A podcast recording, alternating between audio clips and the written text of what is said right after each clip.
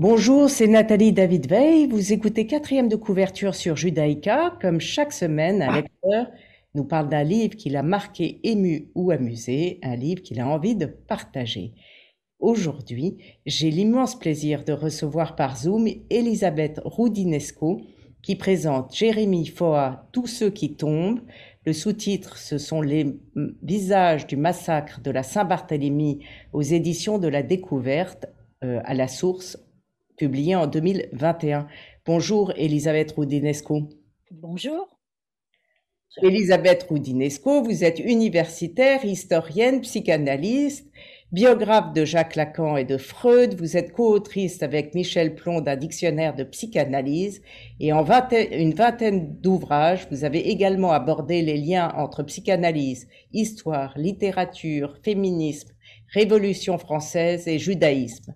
Votre dernier essai, Soi-même comme un roi, essai sur les dérives identitaires, a été publié au Seuil en 21 est absolument passionnant et on y reviendra. Vous avez fondé avec Olivier Bétourné l'Institut d'Histoire et Lumière de la Pensée et la création d'un prix littéraire récompensant un ouvrage de non-fiction, le prix de la Contralée décerné en 2022 justement à Jérémy Foa et on y revient donc qui vient de publier Tous ceux qui tombent euh, donc, vous, vous, l'avez, vous avez voté pour lui. Vous voulez nous parler du prix? Oui, nous avons donc un excellent jury. Euh, je ne suis pas la seule. Nous avons été majoritaires à, à choisir ce livre. Euh, il y a un jury formidable. et donc, c'est un livre qui renouvelle l'approche de la Saint-Barthélemy en montrant qu'il y a aussi l'histoire par en bas c'est-à-dire le déclenchement, pas seulement les décisions venues du haut euh, et de la cour euh, pour euh, ce massacre, mais tel qu'on le voit dans la Reine Margot, très très bien montré, mais aussi par le bas, c'est-à-dire le déclenchement automatique des tueries et des massacres entre voisins qui se connaissaient. Il a travaillé à partir de ces archives de voisinage. C'est un peu dans la lignée de Arlette Farge. Et évidemment, ça nous interpelle beaucoup parce que c'est un petit peu ce qui se passe euh, toujours hein, avec les Tutsis, les Hutus, enfin cette espèce de déclenchement de la violence à la base. Et il y a quand même un point commun. Il est, il est par ailleurs, j'ai trouvé très agréable à lire, très bien écrit. Euh, on rentre réellement dans la vie de ces personnages euh, qui, qui, sont, euh, on, on, a l'impression de les voir. De, de, il a reconstitué l'époque de manière fantastique. Oui, mais c'est en même temps structurel. On a eu ça euh, euh, pendant l'occupation en France. la, dénonciation des voisins, le pillage de voisinage, le, c'est le désordre et le chaos créés par une guerre civile ou une guerre qui engendre des violences absolument spontanées. Et ça, c'est quelque chose qu'on retrouve partout, c'est la guerre, quoi. La guerre civile, les massacres. Oui, il montre l'entreprise de spoliation, quelquefois fomentée par un voisin, par un, par un neveu, par des gens évidemment très proches qui savent ce que vous avez chez vous. Oui, oui, mais surtout, ce que ça montre, c'est qu'il suffit qu'il y ait le déclenchement euh, d'un désordre et d'un chaos pour que la société entière par le bas euh, se mette à devenir euh, meurtrière. C'est impressionnant. Et alors, le, le, livre parle évidemment euh, de d'identité, car l'identité protestante, l'identité catholique, c'est quand même, ça ne se voit pas à l'œil nu. Et je, je, reviens à votre livre où vous parlez, euh, vous refusez cette assignation identitaire et vous commencez votre livre en disant que vous vous refusez d'entrer dans un cadre, vous n'êtes ni complètement orthodoxe, ni complètement roumaine, vous êtes française à la fois juive et protestante, vous avez été élevée selon un rite catholique par des parents plutôt mécréants. Et au début de... je, vous, je vous cite. Et au début de votre livre Soi-même comme un roi, vous racontez comment quelqu'un que vous rencontrez tient absolument à ce que vous ayez une, que vous soyez dans un cadre et pas une multitude de voilà, d'identité. Oui, c'était un grand ami, il est mort. C'est Hassan Touani, un des plus grands journalistes libanais. Le Liban est une société totalement euh, identitaire. où chacun appartient à sa, sa, communauté avant d'appartenir à un État. Et en effet, il m'avait accueilli dans sa somptueuse maison en me disant Je suis ravie de rencontrer une Roumaine. Et spontanément, j'ai dit, mais je ne suis pas roumaine. Bah, je suis ravie de rencontrer une orthodoxe. Et j'ai dit, je, suis pas, je ne suis pas orthodoxe. Ça ressemblait un peu à une histoire juive, vous voyez? Tout à fait. Et donc, j'étais obligée. Et à la fin, il, il, il, fallait dire, bon, j'ai fini par dire, je crois que c'était une des premières fois de ma vie, j'ai fini par dire, bon, écoutez, je suis française. Sur le mode, ça, ça suffit quoi, c'est beaucoup plus simple. Et euh, il a éclaté de rire, il m'a dit, moi je suis libanais. Mais je vais vous présenter ma femme euh, qui est druze, qui, etc., etc. Ça recommençait, quoi. Et alors, euh, aussi, vous avez une manière du moins au début, puis ça devient très sérieux votre livre, mais euh, de manière très drôle d'approcher cette question d'identité quand, quand vous avez l'occasion en 96 d'aller à Berkeley, où un ami à vous veut faire un dîner. Et alors je lis ce passage que j'ai trouvé formidable. Je fus étonnée de découvrir qu'il ne parvenait pas à réunir pour un banquet joyeux et convivial les enseignants de son département. Chacun brandissait son mode de vie comme un fétiche. L'un était végétarien et devait apporter ses propres propre plat, l'autre souffrait d'allergie, le troisième devait se coucher à 21 heures, etc. Et donc, euh, votre conclusion, c'est qu'il est impossible de mettre ensemble tous ces particularismes et on vous demande toujours d'où tu parles. Alors pour une psychanalyste, je me suis dit que c'était intéressant cette expression d'où tu parles. Oui, cette soirée était d'autant plus extraordinaire que tous les convives étaient des grands intellectuels, professeurs. Donc, euh, ce n'était pas du tout quelque chose de, euh, de, culturalisme spontané. Ils, avaient tous une réflexion. Bon. Donc, ça m'avait beaucoup frappé qu'ils soient euh, comme ça.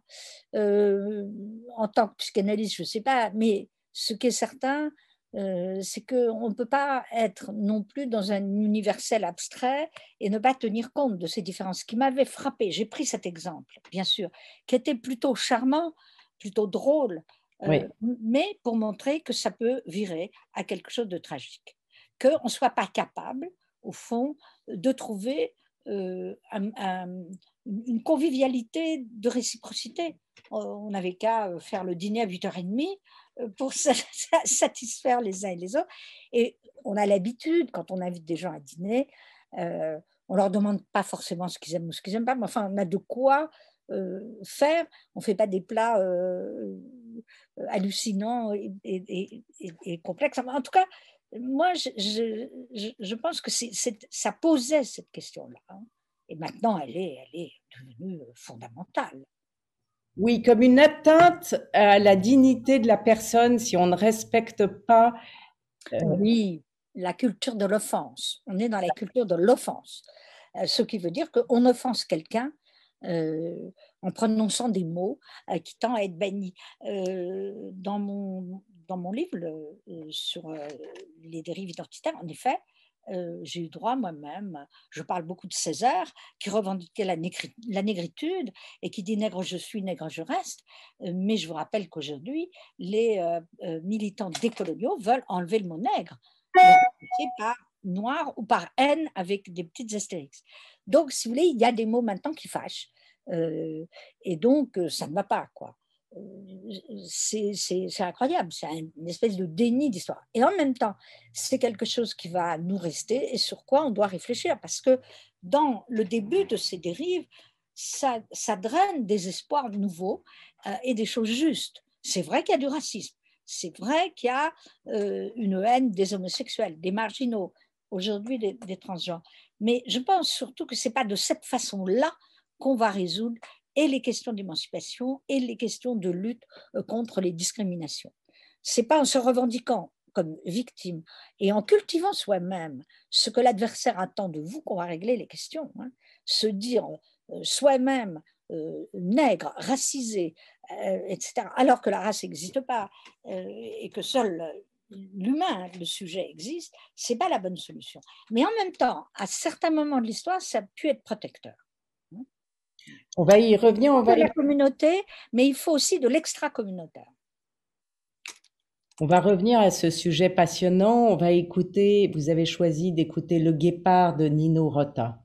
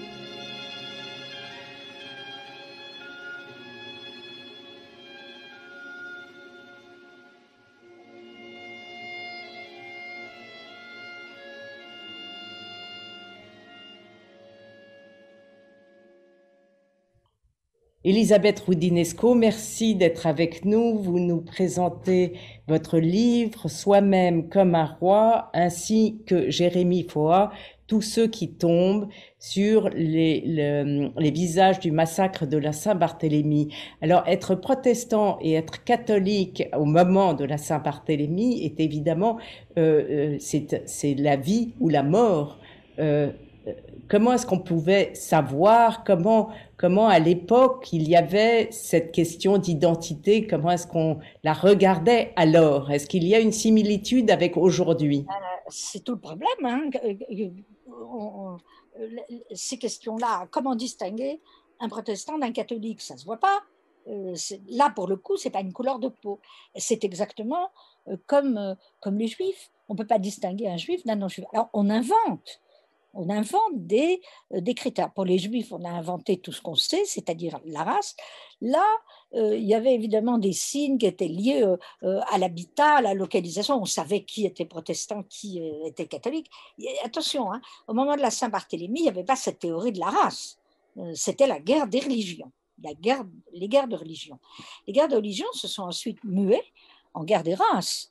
Euh, euh, quand, euh, on extermine les, les juifs, c'est pas parce qu'ils sont juifs au sens du judaïsme, c'est parce qu'on a inventé l'idée que c'est une race juive. Autrement dit, l'antisémitisme moderne n'est pas du tout exactement la même chose que l'antijudaïsme chrétien. La preuve d'ailleurs, c'est que tout de même, quand on se convertissait, on cessait d'être juif au sens du judaïsme.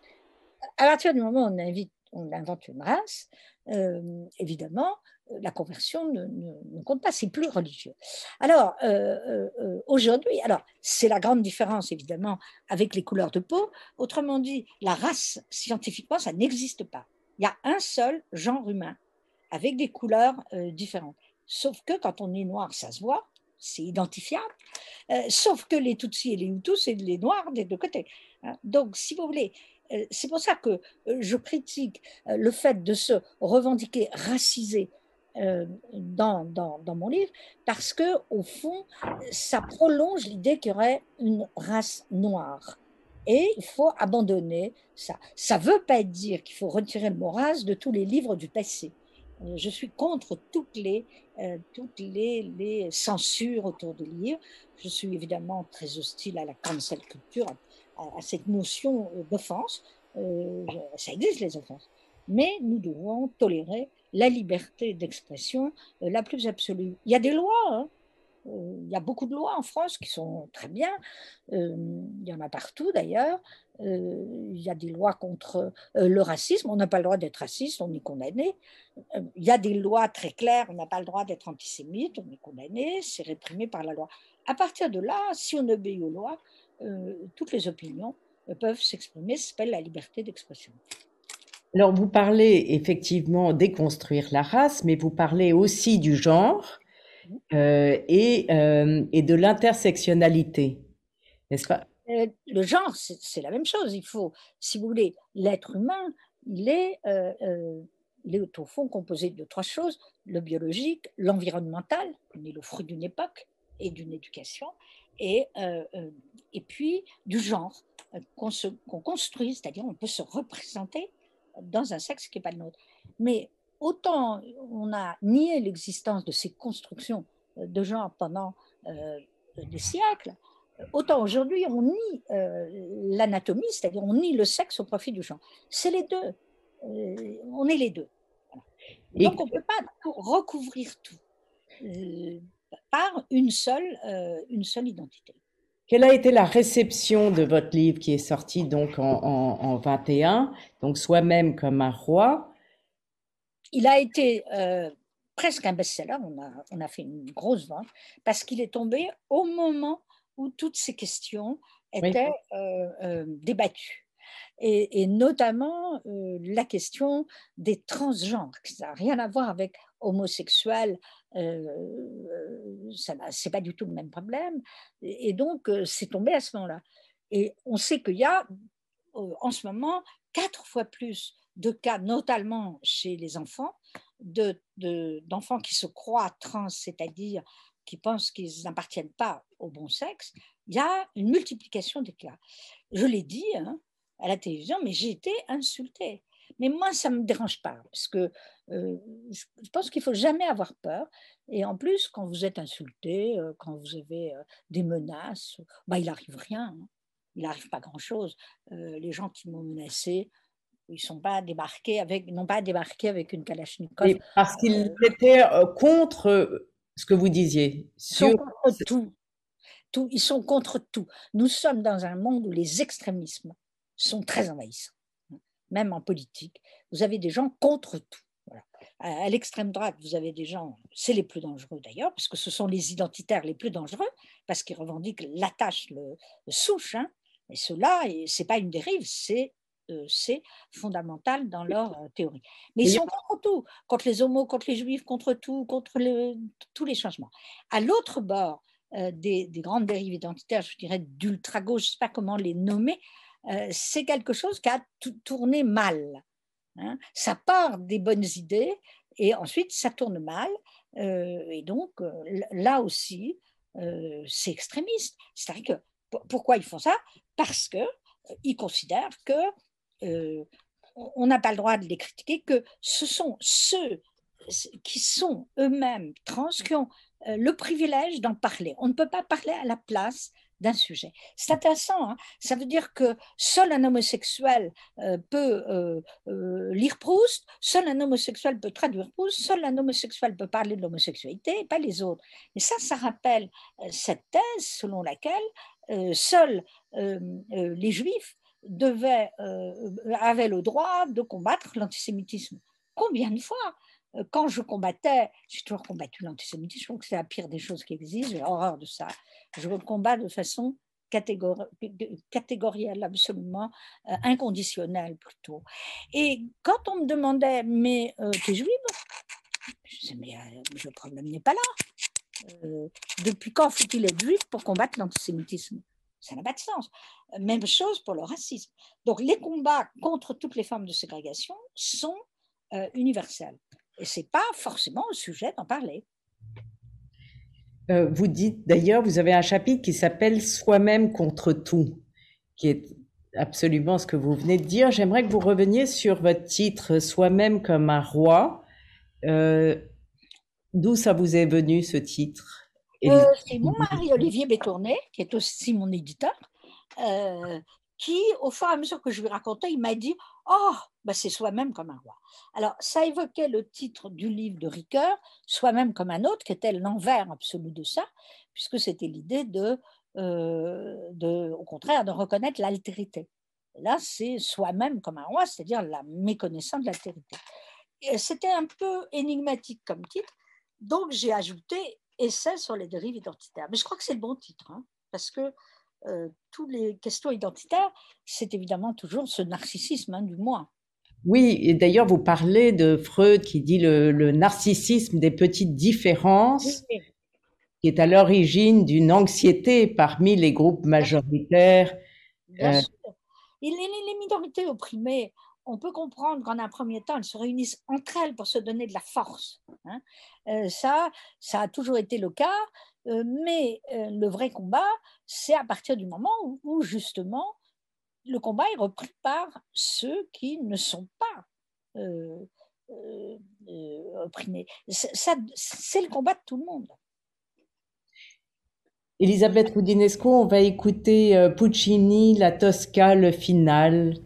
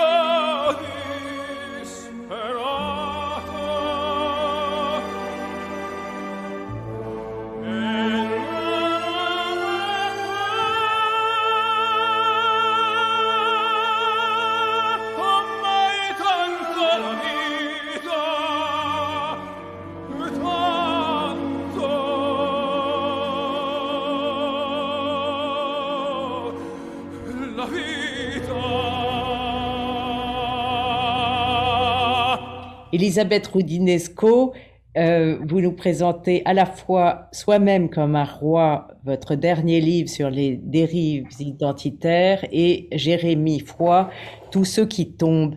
Euh, vous lisez, j'imagine, énormément, euh, mais est-ce que pour écrire ce livre, vous avez fait des enquêtes, vous avez lu ou vous avez vu des gens? Comment? J'ai pas vu, j'ai lu. euh, j'ai euh, c'est pas un livre d'enquête, de, c'est pas un livre ni de sociologie de terrain, c'est un essai de réflexion. Voilà.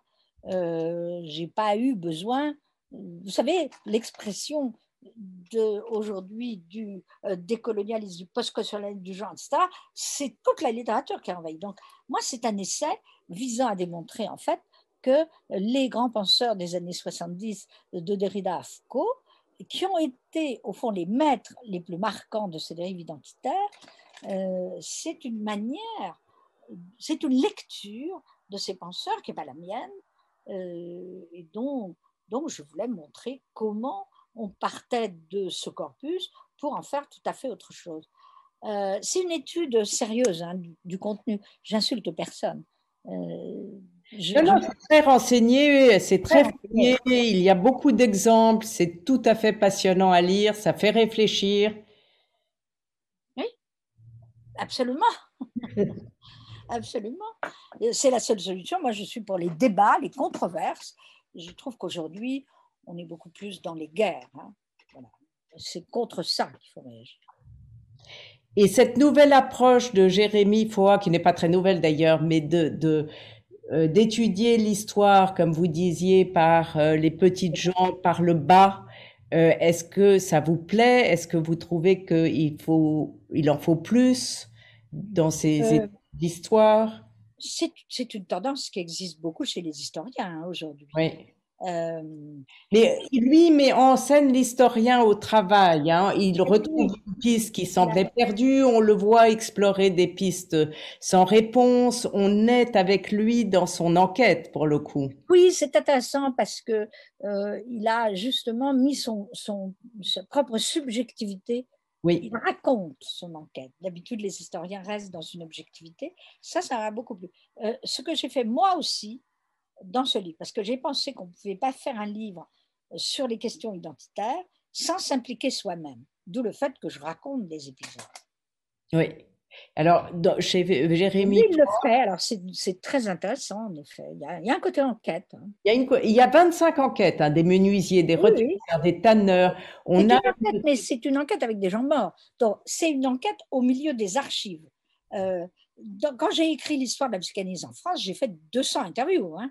Euh, je veux dire, il y avait l'histoire orale. J'ai rencontré les principaux euh, qui étaient encore vivants, acteurs de cette histoire. Donc il y avait toute l'histoire orale. Il veut ressusciter, il veut parler, il veut. Et sinon, il ne parler. plus. Les morts sont enterrés à tout jamais. Le fait d'en parler, de ressusciter ah leur vie, voilà. Ça, pour un historien, même comme moi, ça c'est la force de l'archive. Euh, pour, pour moi-même, on travaille tous sur les archives. Euh, il m'est arrivé, euh, évidemment, dans une biographie de Freud, maintenant tout le monde est mort. Hein. Euh, donc on ne peut pas rencontrer même. je crois que les, les, les, quelques derniers survivants qui avaient connu Freud, mais qui avaient connu Freud à la fin de sa vie, sont tous en train de mourir. Je crois qu'il n'y en a plus. il doit y en avoir encore un, mais qui aurait 100, je sais combien d'années. Mais là, c'est autre chose. On reconstruit à partir de l'archive. C'est fascinant. On fait revivre. C'est passionnant d'aller aux archives. Je suis allée aux archives de Washington pour écrire la biographie de, Freud. Et ça, alors, le détail est passionnant. Euh, on, trouve des tas de choses. Je me souviens, et j'en parle d'ailleurs, euh, un voyage à Rome où Freud rencontre quelqu'un qui vient s'asseoir à la terrasse du bistrot où il est et il parle. Et tout ça est consigné dans, dans une correspondance.